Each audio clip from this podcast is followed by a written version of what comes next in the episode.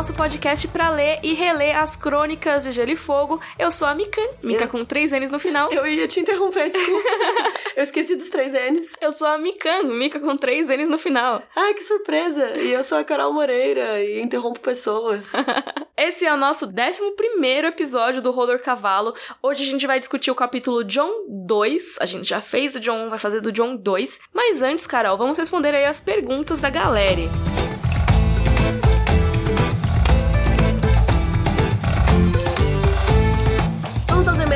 Temos o e-mail da Lita, que falou que ama o canal, ama os vídeos, ama Obrigada. os podcast. E ela quer saber se a gente vai estar na CCXP, também conhecida como Comic Con Experience, em dezembro deste ano. Vamos na CCXP sim, eu e a Carol a gente sempre vai, né? Todo ano a gente tá lá e provavelmente todos os dias as duas. Só que a gente ainda não tem a agenda completinha pra divulgar pra vocês, a gente não sabe ainda quais os momentos que as pessoas podem encontrar e tudo mais. Fiquem de olho nas nossas redes sociais pra vocês saberem certinho. A CCXP já é semana que vem, né? Assim, a gente tá no futuro, na verdade, porque a gente tá gravando esse podcast no passado, mas quando ele sair, a CCXP vai ser na semana seguinte. Então fiquem de olho principalmente no nosso Instagram e no nosso Twitter, que a gente avisa sempre o pessoal quando tem alguma coisa. É, geralmente eu fico no stand da Warner, da Warner Pictures and Warner Channel, e então provavelmente vai ter algum encontrinho lá, alguma coisa, e geralmente durante a CCXP é bem corrido pra mim, Sim. porque eu trabalho muito, mas sempre rola de fazer um encontrinho ou algum momento com vocês, então com certeza. É sempre mesmo um momento muito legal de encontrar com o pessoal. A CCXP é um momento que todo mundo, assim, tem a ver com os assuntos que a gente fala, né? Todo mundo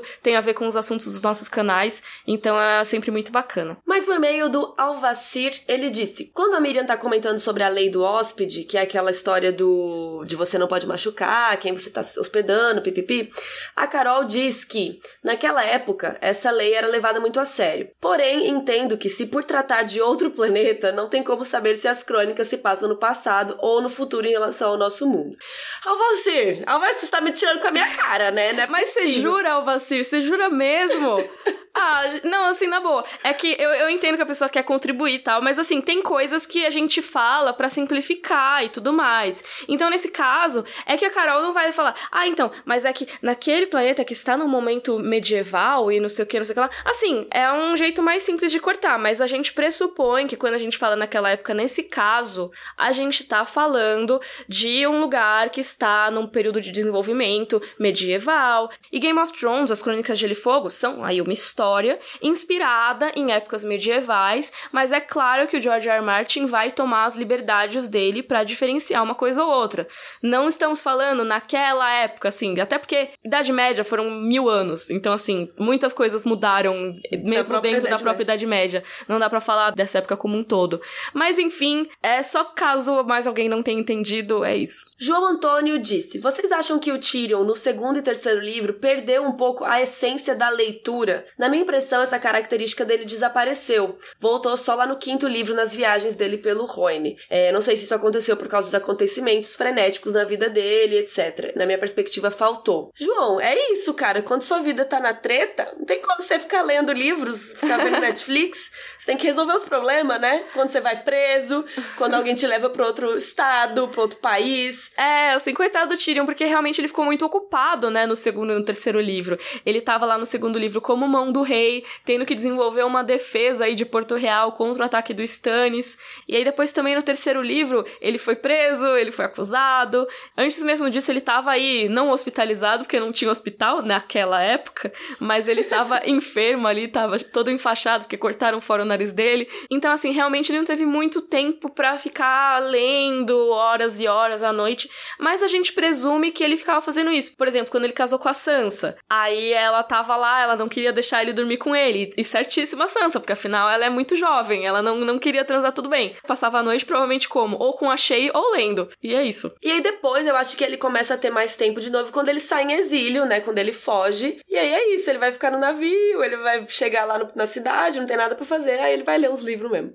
Sim. O Vitor Narita perguntou: por favor, me expliquem uma coisa. Eu tô lendo o livro já tem muito tempo e até agora eu não entendi o que é Sor. O que, que é Sor Jaime, Sor Fulano, Sor Barristan Selmy? Ele perguntou se é uma casa, se é um título de nobreza ou se é o nome de alguém que chama Sor, um nome pouco criativo de Que, tipo, repete em vários personagens. É. né? Não, então, Vitor, é assim.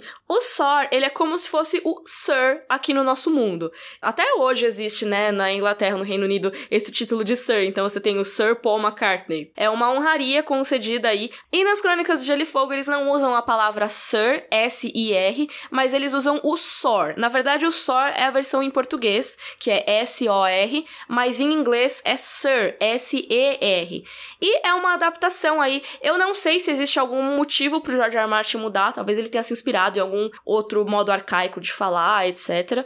Mas é um título usado para se referir a cavaleiros, as pessoas que foram aí condecoradas com esse título de cavaleiro. Então, por exemplo, Sir Jaime Lannister, que aí é Sor em português, né? Sor Jaime Lannister, Sor Barristan Selmy, Sor Arthur Dane. Você usa esse título para se referir. Ou você pode simplesmente tratar a pessoa como Sor, que aí vira como se fosse um senhor, né? Mas usado só para cavaleiros. Então, até na série ou nos livros eu não acho, eu não lembro agora se rola de falarem com o cão, que alguém fala: "Ah, eu sou muito grato por ter me salvo, Sor", e ele eu não sou cavaleiro, sabe? Porque é uma é um modo de você falar só com cavaleiros. O Felipe Kaminsky tá falando que durante o episódio a gente comentou que o Tyrion tá lendo sobre as estações em planetos, né?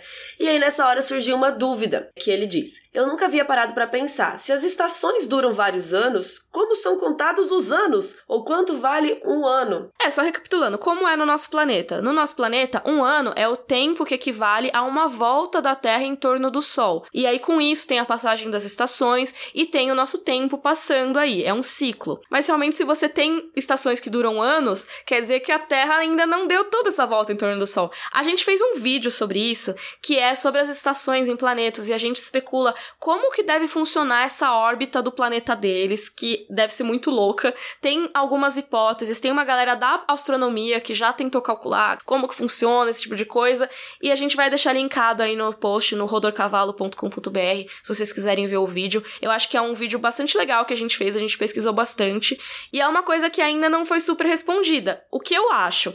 Eu acho que o tempo deles é meio arbitrário, sabe? Então, um ano eles devem estabelecer que dura X dias, e uma hora eles devem estabelecer que dura X dias. Talvez o tempo dos dias seja diferente do tempo que a gente tá acostumado aqui, mas assim, não tem como a gente saber se o que eles falam que quer dizer uma hora, quer dizer uma hora em Westeros, a mesma coisa que quer dizer aqui, sabe? Na nossa terra. É, é estranho. É bem louco. Veja o vídeo. Se você tiver perguntas, é só você mandar para rodorcavalo.gmail.com, o melhor e-mail do Brasil. e manda seu e-mail com o título do episódio, tá? Tipo, o número 11. Sua pergunta tem a ver com o episódio 11 e tal, pra gente poder achar. E não escreva um textão, gente, que não dá tempo de ler muito texto. É verdade, porque os episódios já ficam muito longos se a gente lê alguns e-mails a mais e tal. A gente quer responder o máximo de perguntas possíveis, mas tem que ser curtinhos. Então agora vamos lá para nossa discussão do capítulo John 2.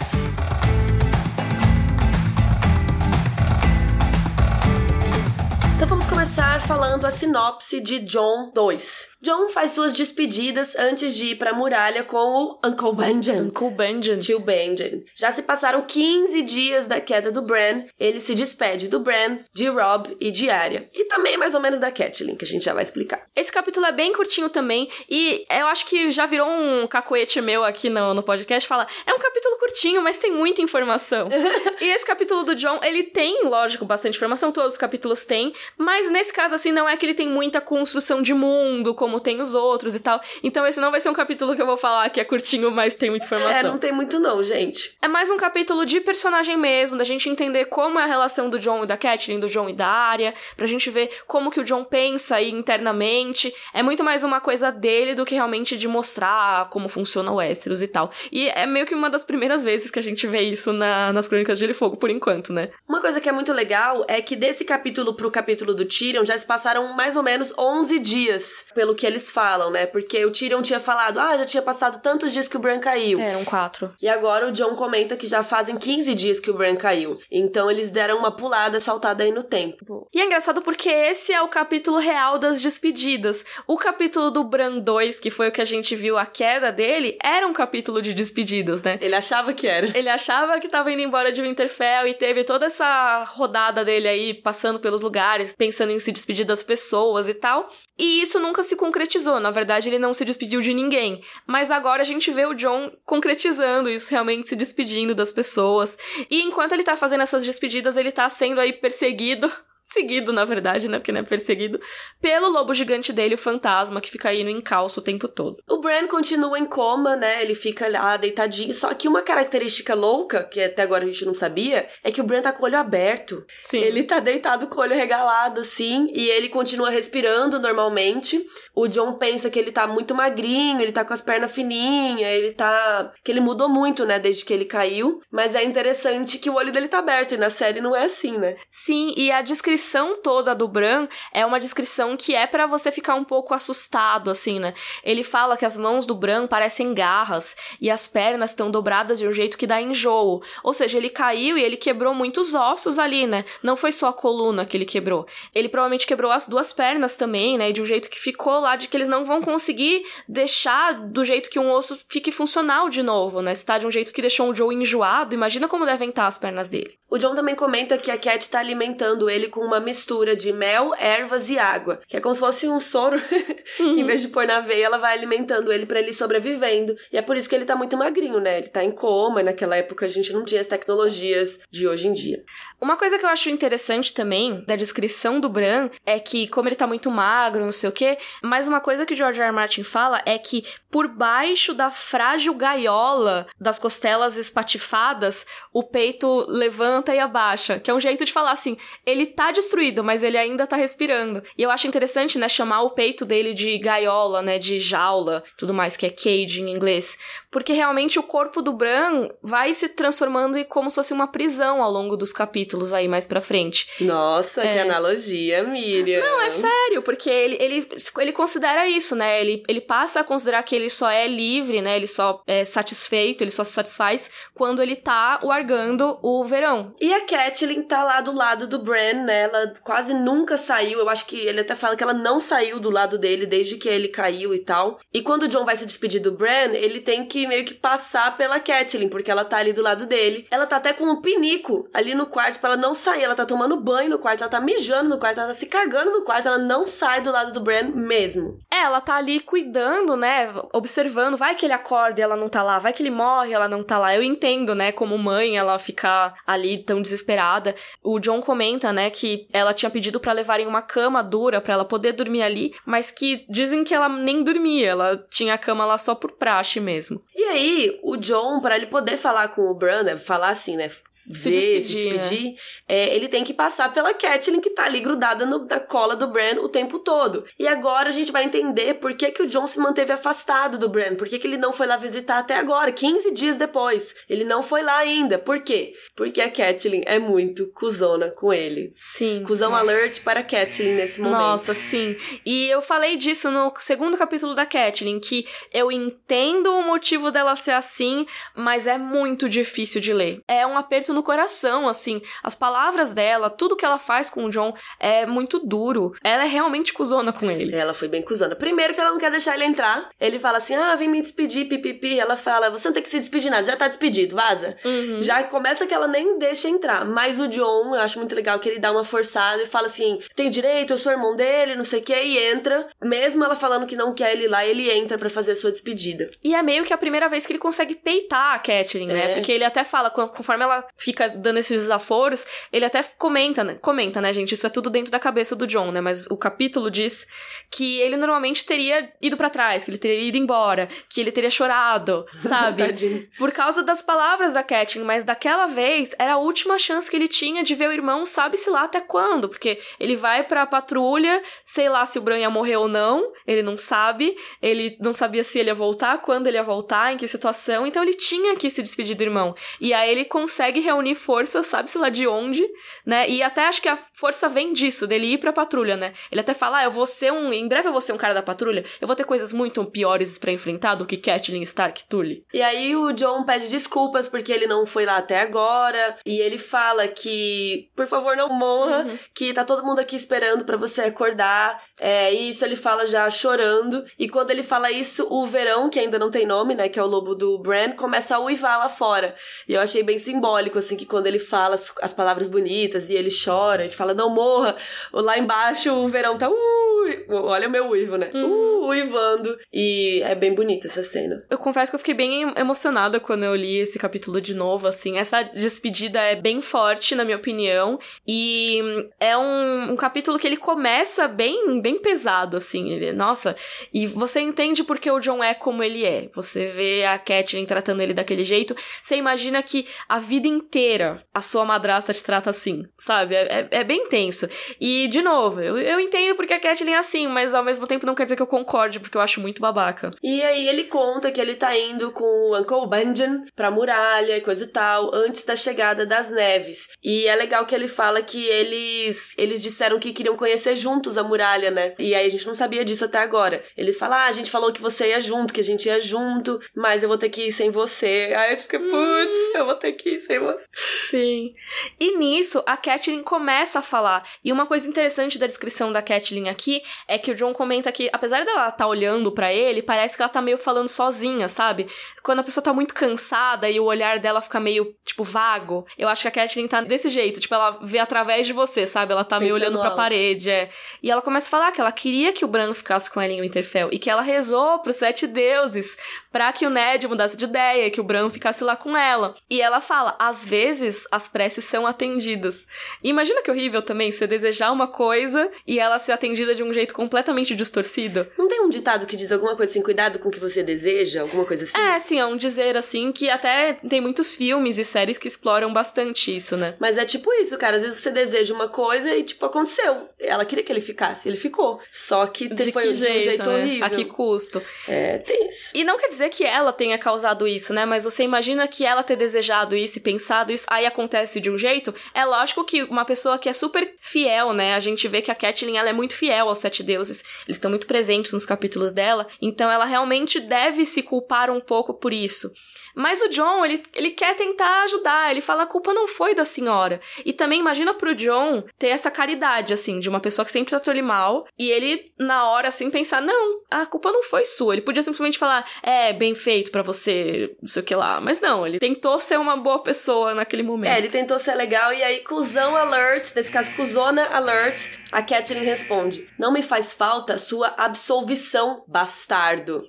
Nossa, que nojo. Tipo assim, Sério? não preciso que você me fale nada, que você fale que não é minha culpa. E ainda xinga, né? Chama ele de bastardo. Nossa, bem pesado. E ele segura a onda, né? Ele não chorou nessa hora. Sim, mas aí ele vai embora e ela fala, John. E, cara, isso é, é muito tenso, porque assim, ela acabou de chamar ele de bastardo. E ela chama ele de John, que é a primeira vez que ela chama ele pelo nome na vida. O menino tem 14 anos. E ele mora em Winterfell desde que ele tinha, sei lá, um ano de idade. A Catelyn conheceu ele nenenzinho ainda. E ela nunca chamou ele pelo nome. Cara, vocês têm noção do que é isso? Tipo, você viver numa casa que tem uma pessoa que se recusa a te chamar pelo nome. Tenso. E aí, quando ele vira, né? Nossa, ela me chamou, Tan. Ela fala: deveria ter sido você.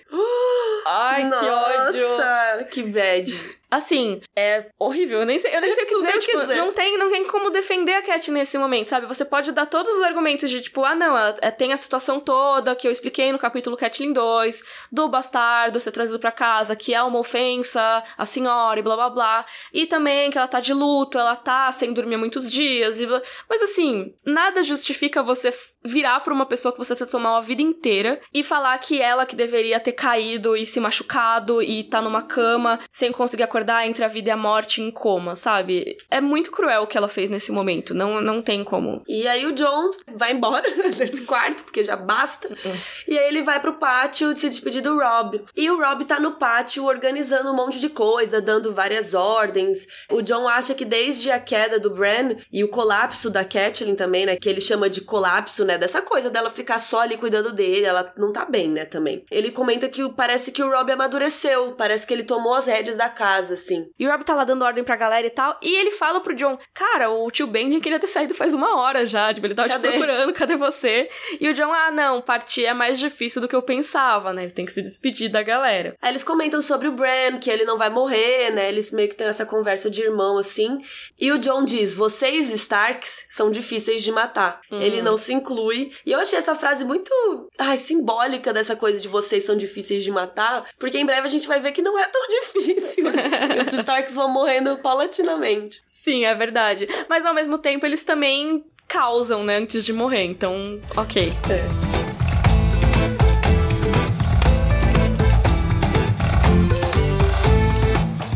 Rob sabe que o John foi lá se despedir do Bran e pergunta sobre a Catelyn. Ele fala, tipo, e a minha mãe? E o John responde, ah, ela foi super amável. Mentira! Por que, que será que, é, que, ele mentiu? O que, que você acha? Eu acho que ele não queria deixar o irmão triste antes de se despedir, assim. Eu acho que ele queria manter um ambiente saudável, sabe? Antes de ir embora. É, e é meio chato eu falar para você que sua mãe é cuzona também, né? Sim, exatamente. Eu acho que tem isso. Ele não queria, sabe, criar uma indisposição aí com o Rob. Eu acho que o Rob não ia ficar puto, mas ele ia ficar chateado. Então, assim, nossa, minha mãe, que é tão boa comigo, com o meu irmão, ela é horrível, é a pior pessoa, então... Imagina se eu vou na sua casa e sua mãe me distrata, aí você, eu, eu te conto? Minha mãe te trata bem. Eu sei, mas imagina se ela não tratasse. Você queria que eu te contasse? É, então, eu ia ficar chateada e ia provavelmente brigar com ela. Ia causar uma treta. É, sim, porque, pô, por que você tá tratando minha amiga mal? Então, imagina tratar seu irmão mal, sabe? É realmente é uma coisa que poderia causar aí um incômodo grande ao Robin. Então, eu acho que é por isso que o John não contou. Mas a mãe da Miriam é Mara, viu, gente?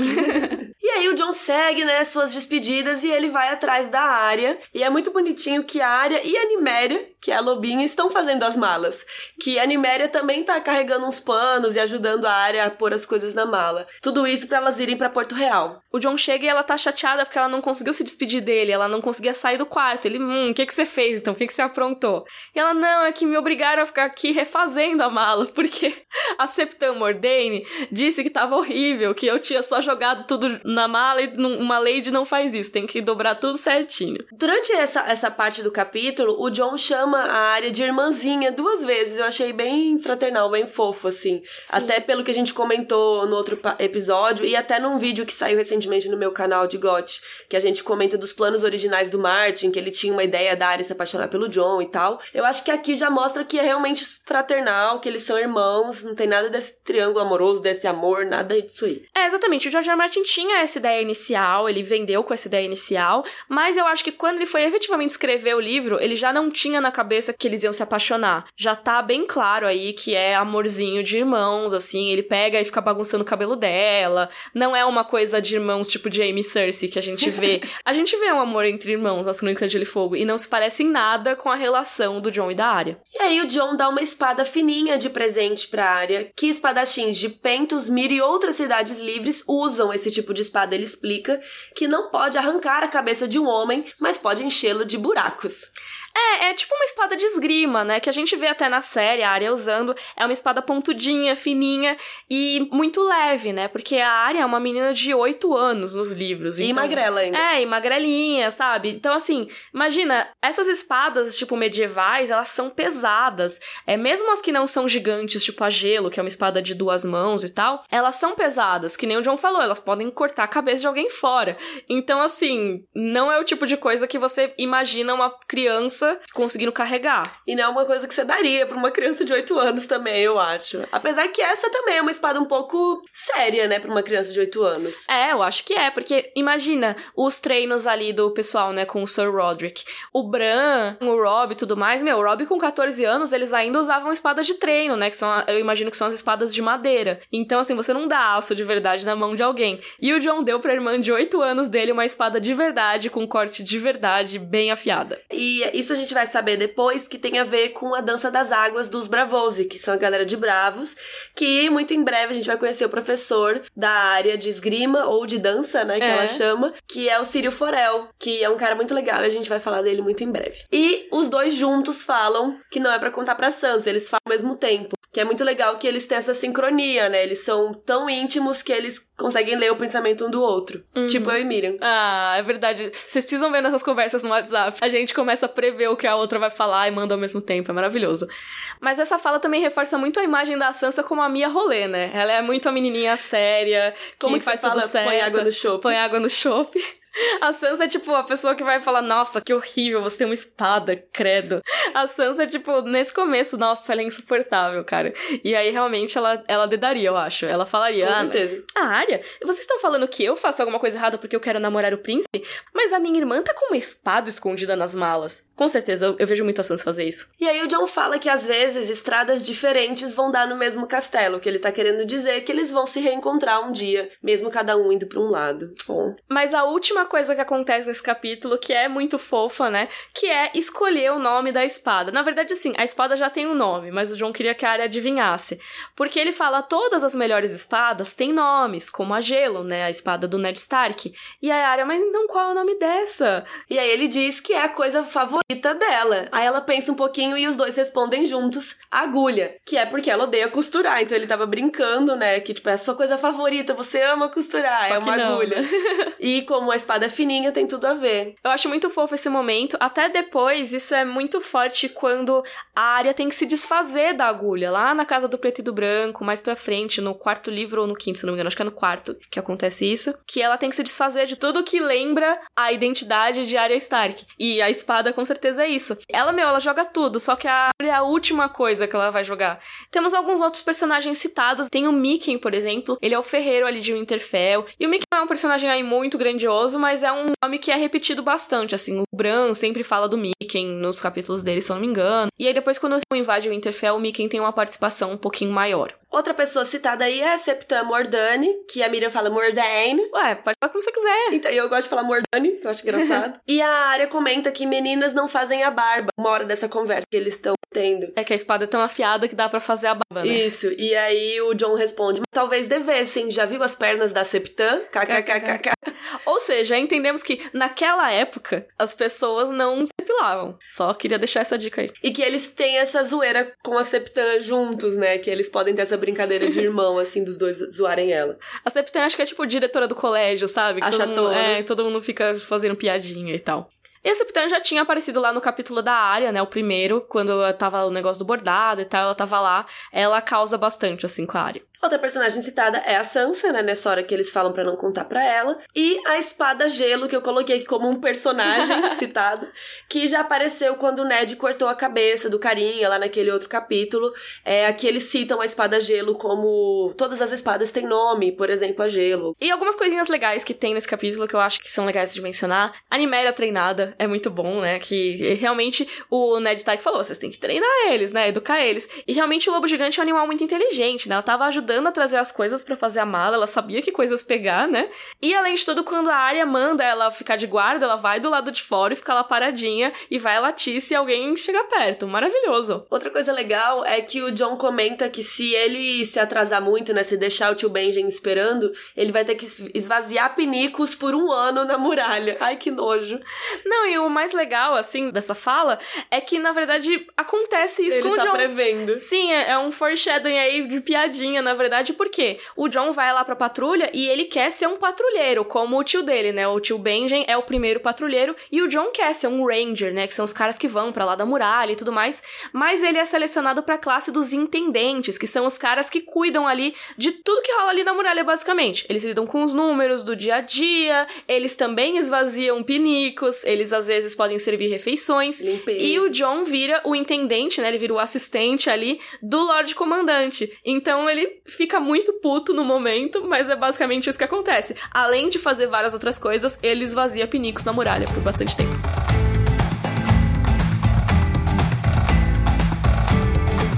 E agora vamos comparar o livro com a série. É bem parecido, como a gente disse, né? A gente vai falar mil vezes aqui também. A primeira temporada é muito parecida. Inclusive, a Niméria também tá ajudando na série. Ela tá carregando um paninho, assim, na boca. Só que eles fazem uma piada que não tem no livro. Que a área fica tentando mostrar pro John como a Niméria é treinada. E fala assim, pegue a luva, Niméria. Aí a Niméria fica olhando pra ela, tipo, hã? Como se ela não entendesse. É aquele típico caso de que quando você vai mostrar pra alguém a coisa não acontece, né? É, tipo, olha, isso aqui não tá funcionando, esse computador. Aí, Aí ele liga. É, aí funciona. É isso. E daí depois ela manda ela ir lá pra fora, esperar, que nem no livro. E não é citado o nome do Mickey, né? O John fala que pediu pro ferreiro fazer, mas eu acho que citam depois. O Ned, quando ele acha a espada, ele fala, oh, that's Mickey's work. Alguma coisa assim, se eu não me engano.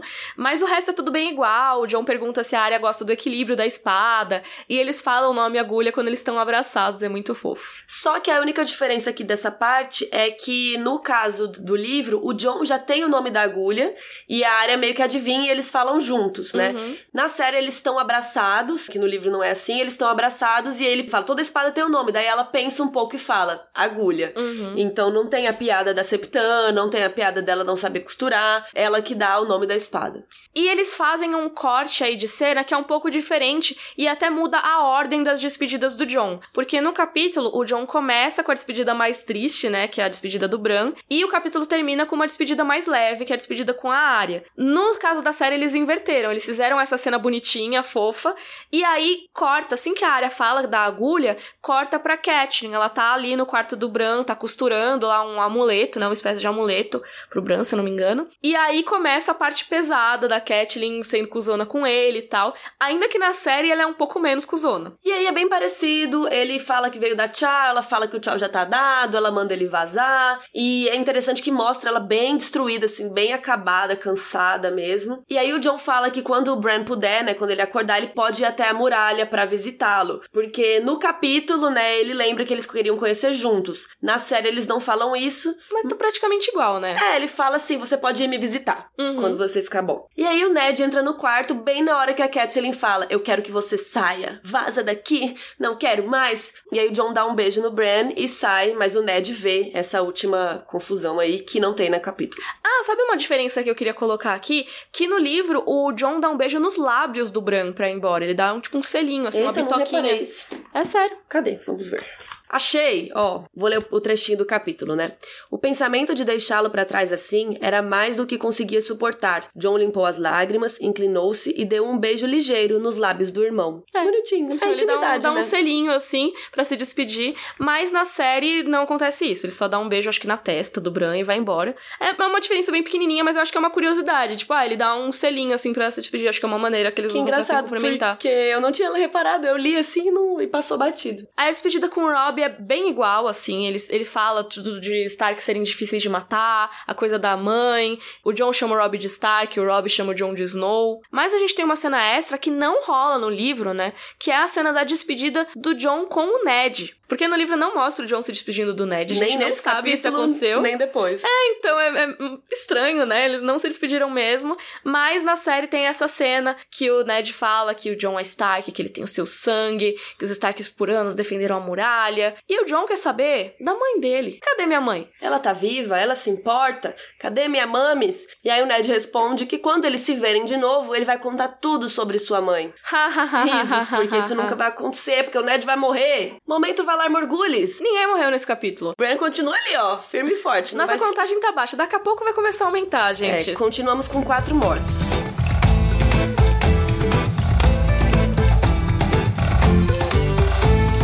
Chegamos aqui aos nossos momentos Joffrey e Dracarys, mas eu queria fazer um aviso, pessoal, que a gente teve um problema aí na gravação, um problema de mau contato nos cabos, a gente não sabe exatamente o que deu, que deu algumas falhas no áudio. Vocês devem ter ouvido algumas instaladas aí ao longo do episódio, só que agora nesse momento Joffrey e Dracarys deu um problema bem intenso que a gente não conseguiu utilizar a faixa que a gente gravou.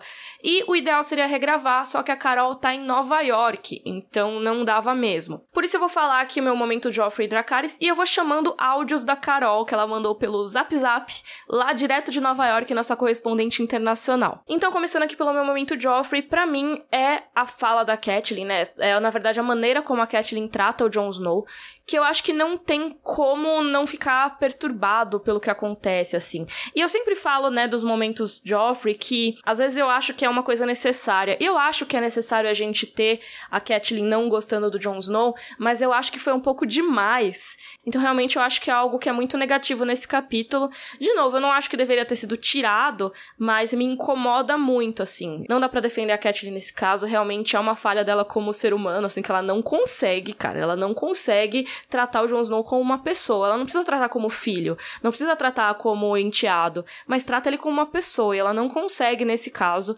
Realmente é muito tenso. Então, esse é o momento Joffrey.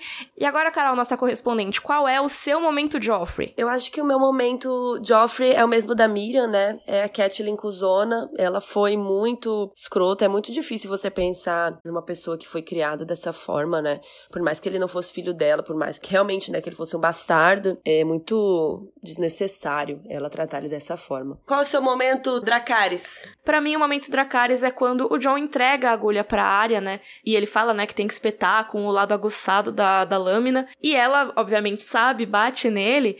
E o que eu gosto é que, apesar da dor, ele não consegue evitar o sorriso dele.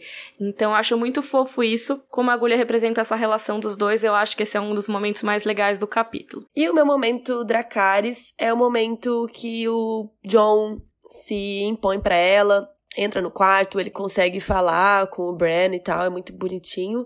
E também gosto muito do momento que a Catelyn se fragiliza um pouco e fala umas coisas para ele, fala como ela tá se sentindo. Eu achei um momento, uma troca bonita, essa parte. E com isso a gente termina o nosso episódio sobre o capítulo John 2.